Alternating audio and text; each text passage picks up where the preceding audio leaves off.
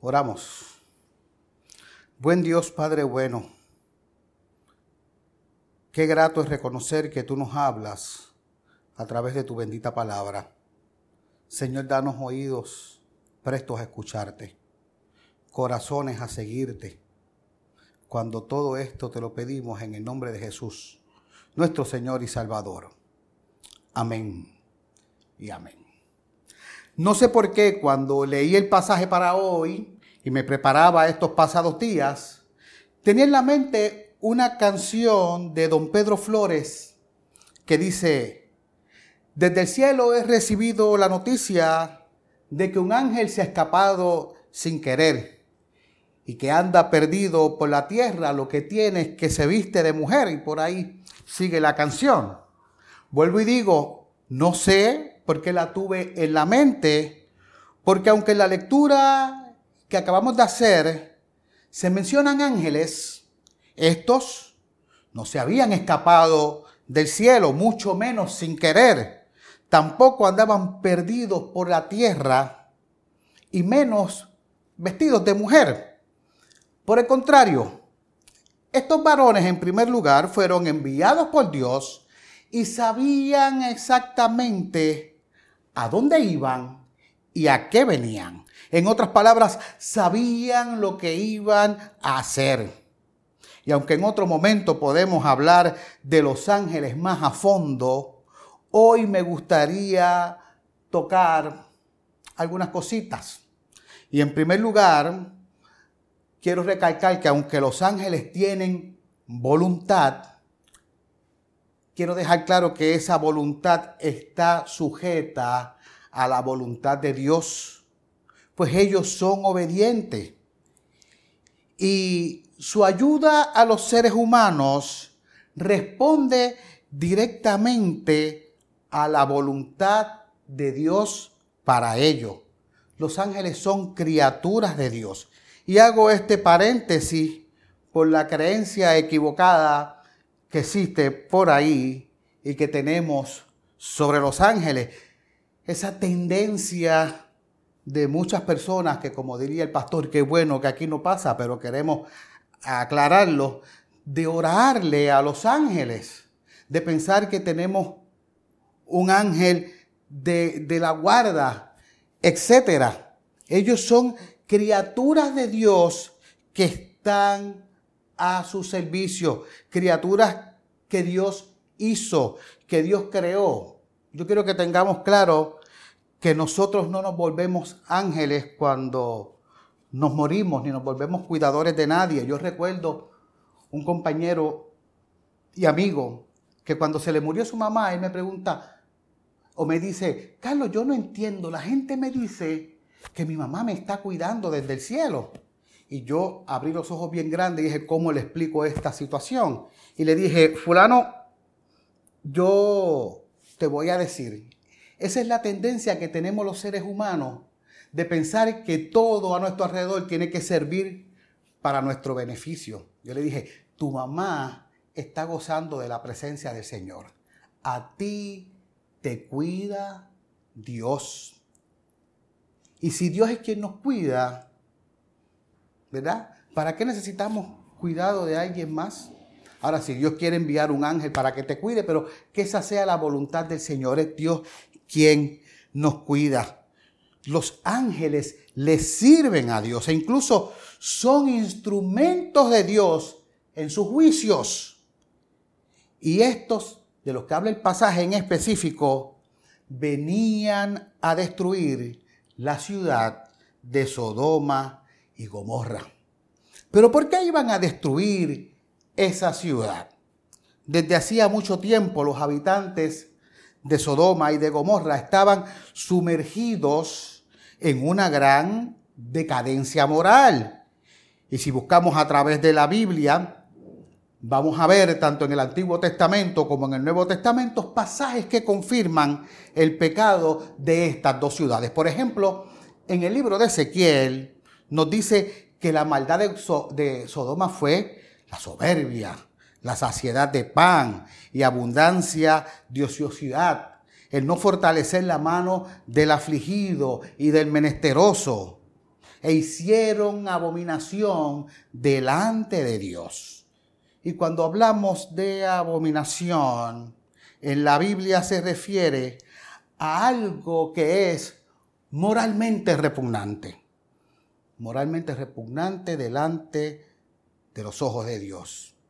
Y están hablando simplemente de inmoralidad sexual, de toda expresión sexual que vaya en contra del diseño original de Dios, que vaya en desviación de lo que Dios creó, de una relación entre hombre y mujer. Y allá en Sodoma y Gomorra había perdición, incluso hasta con relaciones de personas del mismo sexo. Y yo no estoy diciendo que esa haya sido la única razón por la cual, ¿verdad? Dios haya querido destruir la ciudad, pero sí fue una de las más influyentes. Podemos decir que Sodoma y Gomorra son un tremendo ejemplo de cómo Dios se siente con el pecado en general y en especial con los de esta índole. Y yo pensando, ahora quieren pasar ese tipo de relaciones como algo lo más normal. Quieren hasta legalizarlo. Quieren enseñarlo a nuestros niños. Y quieren que todas estas cosas pasen y que todas estas cosas se enseñen y que nada pase. Se le enseña, yo estoy bien con quien me sienta bien o buscan la manera de disfrazar las cosas, tienen una agenda y hay que tener mucho cuidado con esto. Porque yo les voy a decir una cosa, si la Biblia a algo le llama pecado, las opiniones que tengamos los demás no cuentan, las opiniones no valen. Si la Biblia le llama pecado, es pecado. Y todas estas cosas pasaban allí. Y dice que ya el clamor en contra de la gente de Sodoma y Gomorra era cada vez más que el Señor los oyó. No lo digo yo, lo dice el texto. Y cuando el Señor le comenta a Abraham, en versículos y en capítulos anteriores, lo que va a hacer con esta ciudad, Abraham trata de interceder por la misma, porque sabía que su sobrino Lot a quien tanto amaba, vivía allí. Y Abraham, en esa conversación con Dios, tratando de interceder por la ciudad, le dice, ¿vas a destruir la ciudad aunque encuentres 50 justos? Y el Señor le dice, si encuentro 50 justos por amor de ellos, no destruiré la ciudad. Sin embargo, Abraham sigue bajando la cantidad. Dice, si encuentras 45, el Señor le dice, si encuentro 45 por amor a esos 45, no la destruiré. Y sigue bajando, Señor, perdóname, le dice Abraham, pero si encuentras 40, y después sigue bajando, si encuentras 30, si encuentras 20, incluso si encuentras 10. Dios le dijo, por amor a esos 10, no destruiré la ciudad, pero en ella no se encontraban o no encontraron ni diez justos. Así que la pregunta que me llega a hacer es, ¿por qué entonces Lot estaba allí siendo un hombre justo en medio de tanto pecado? Recordemos que cuando Dios llamó a Abraham a dejar su tierra, a ir al lugar que le mostraría, Lot lo acompañó.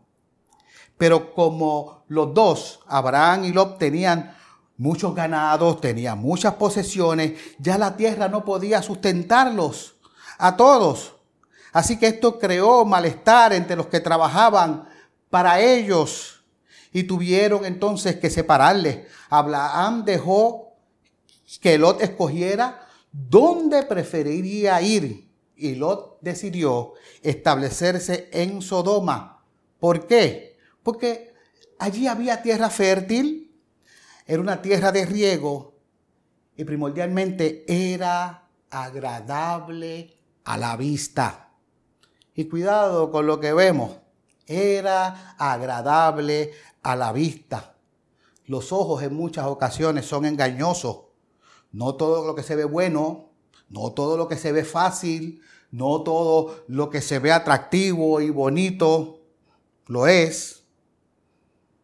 Yo les doy un consejo cuando veamos ese tipo de cosas donde siempre pensamos que podemos ganar y vemos que todo el mundo está corriendo para ese lado. Fíjese bien, vaya para el otro, porque nada bueno debe ser. Sodoma era agradable a la vista y mira cómo terminó. Los mismos varones de Dios, los mismos ángeles de Dios comprobaron la maldad de los hombres de Sodoma. Pues cuando estaban en la casa de Lot, los hombres de la ciudad, dice la Biblia, los jóvenes y los viejos, intentaron sacarlos para acostarse con ellos.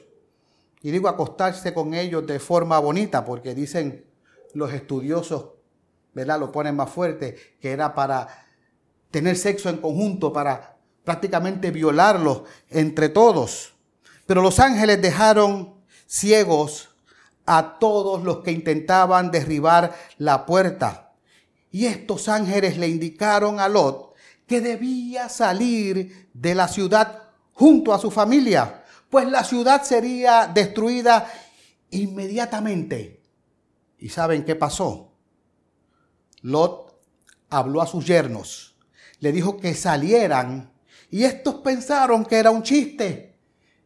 En palabras nuestras, pensaron que era un vacilón, lo tomaron a broma, no le creyeron y no salieron. Ni siquiera ellos se salvarán. Estaban tan envueltos en la ciudad que no quisieron salir. Incluso Lot mismo se tardaba en salir, aunque los ángeles lo ajoraban. Él se daba puesto. Mucho, diría yo, demasiado del corazón de Lot estaba en Sodoma. Y por eso no estaba ansioso de irse de la ciudad. O sea, por sus propias fuerzas, ninguno salía de allí, por la razón que fuera. Ninguno tenía la iniciativa de salir de la ciudad, aún sabiendo que esa ciudad iba a ser destruida porque allí reinaba el pecado. No se iban. ¿Y qué dice entonces el texto? Que los ángeles mismos agarraron de la mano a Lot, agarraron de la mano a su mujer, agarraron de la mano a sus dos hijas, según la misericordia de Jehová. Porque pudo haber dicho, él no se quiere ir, y pudo haberlo dejado allí que también eh, se, se destruyera, pero por la misericordia de Jehová, los ángeles los agarraron de la mano y se los llevaron. Yo recuerdo cuando era niño, tenía como seis años, me fui con una amiguita mía de mi misma edad, estábamos jugando todos en el, allí en el caserío donde yo me crié, y me llevó a comprar dulces. Pero ¿cuál es el problema? Que para ir a la tiendita de los dulces había que cruzar una calle y mi mamá, como yo era un niño pequeño, me lo tenía prohibido. Así que la nena cuando trató de convencerme, yo me aguantaba y no quería ir porque sabía que estaría actuando mal, estaría desobedeciendo a mi mamá. Pero ¿saben qué? La nena me agarró de la mano y salió corriendo. Pues yo me fui también detrás de ella. Y cuando mi mamá me vio que yo estaba al otro lado de la calle, se pueden imaginar qué fue lo que allí pasó. Pero ella me agarró de la mano y yo me dejé ir. A mí me llevaron, y ahí contraste con lo que pasó en el texto, porque a mí me llevaron e hice mal. Pero quien me aló de la mano fue otro humano. Así que por eso pudo haber pasado, pero a Lot y a su familia, los ángeles lo tomaron de la mano y lo sacaron de la ciudad y lo pusieron en un lugar seguro. Esta historia de la destrucción de Sodoma y Gomorra muestra por un lado cuánto Dios obra el pecado, odia el pecado, y por otro, el deseo de que nos acerquemos a Él en busca de perdón. Y esta podría ser, ¿verdad?, la enseñanza de esta historia. Dios odia el pecado, pero quiere que nos acerquemos a Él. Pero si más no recuerdo yo, el pastor nos dio una asignación.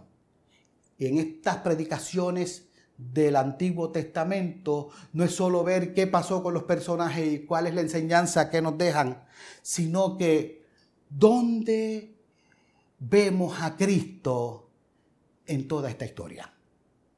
¿Dónde está Cristo en toda esta situación?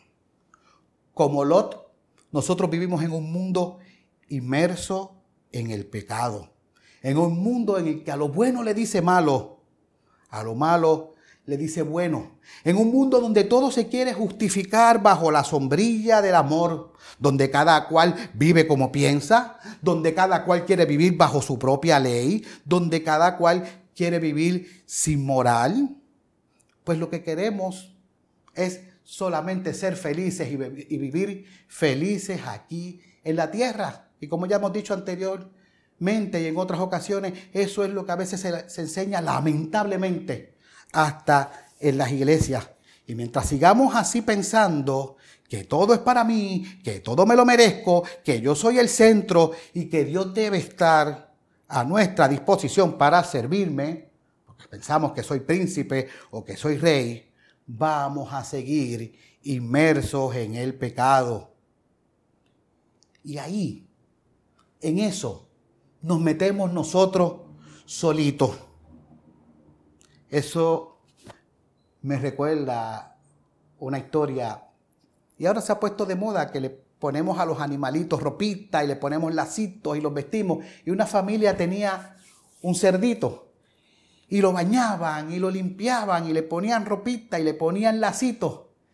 Pero tan pronto un día se abrió la puerta, el puerquito vio un charquito de fango y salió corriendo y allí se metió. No importa que tuviera lacitos y ropitos bien vestidos, se metió en el lodo y allí empezó a, jugar. Pues esa es su naturaleza, estar ahí metido. Y si lo dejan, no va a querer salir de ahí. Tiene que venir alguien y sacarlo. Los seres humanos somos iguales. Nos metemos solitos en el pecado. Y la única manera de ser librados de la maldición del pecado es si somos sacados y puestos en un lugar seguro. Cuando a mí me estaban haciendo la entrevista para ser candidato al ministerio, cuando me preguntaron de mi, de mi experiencia como cristiano y me estaban preguntando de mi testimonio, uno de los que estaba allí en el comité me pregunta porque quería estar claro me dice, en algún momento de tu vida tú has reconocido que eres pecador y que no puedes salvarte a ti mismo. Por otro lado, reconoces que tienes que ser entonces sacado, rescatado para poder salir de ese pecado. Reconoces a Jesucristo como esa persona que te sacó y te rescató como tu único Salvador? Yo le contesté que sí, a mí eso nunca se me va a olvidar. El único que puede hacer eso con nosotros es Cristo Jesús. Así como los ángeles sacaron a Lot de esa ciudad, Él es el único que te puede sacar de donde tú mismo te metiste, de donde tú te metiste solito del pecado. Jesús te coge, te agarra, te saca y te pone en un lugar seguro. Se cuenta una historia de un abuelo que andaba con su nieto y estaban dando un paseo. Y para que el paseo fuera menos, el abuelo se pone a hablar con el nieto y le dice, ¿sabes dónde te encuentras? Y el nieto le dijo, no, abuelito. y le dice, ¿y sabes cuánto eh, millas o cuánta distancia ha pasado desde la casa hasta aquí? Y él le dice, no, no conozco eso. Y le dice, ¿y has visto estos árboles y estos caminos antes? Y el niño le dice, no. Y el abuelo lo verá y le dice, pues te voy a decir algo. Yo creo que tú estás perdido. ¿Tienes miedo? Y el niño le dice, abuelito, yo no creo que estoy perdido, pues estoy contigo. Y no tengo miedo porque tú me llevas de la mano. Así debe ser nuestra relación cuando Cristo nos saca del pecado. No debemos tener miedo. No estamos perdidos, pues estamos con Él. Nos sacó de un lugar de pecado. Nos sacó del pecado mismo. Nos agarró de la mano y nos puso en un lugar seguro. La pregunta para hoy, ¿reconoces que eres pecador? ¿Reconoces que por tus propias fuerzas no puedes salir de él? Sin embargo, ¿reconoces a Jesucristo como tu único Salvador? Que Él así nos ayude. Oramos. Padre bueno, gracias porque en tu infinito amor, en tu infinita misericordia, tú nos amas tanto que nos sacaste del lugar por el cual naturalmente caímos, del pecado. Tú nos amas tanto que nos salvaste y nos rescataste para ti, para que vivamos una vida que te honre, que te glorifique guía nuestros pasos.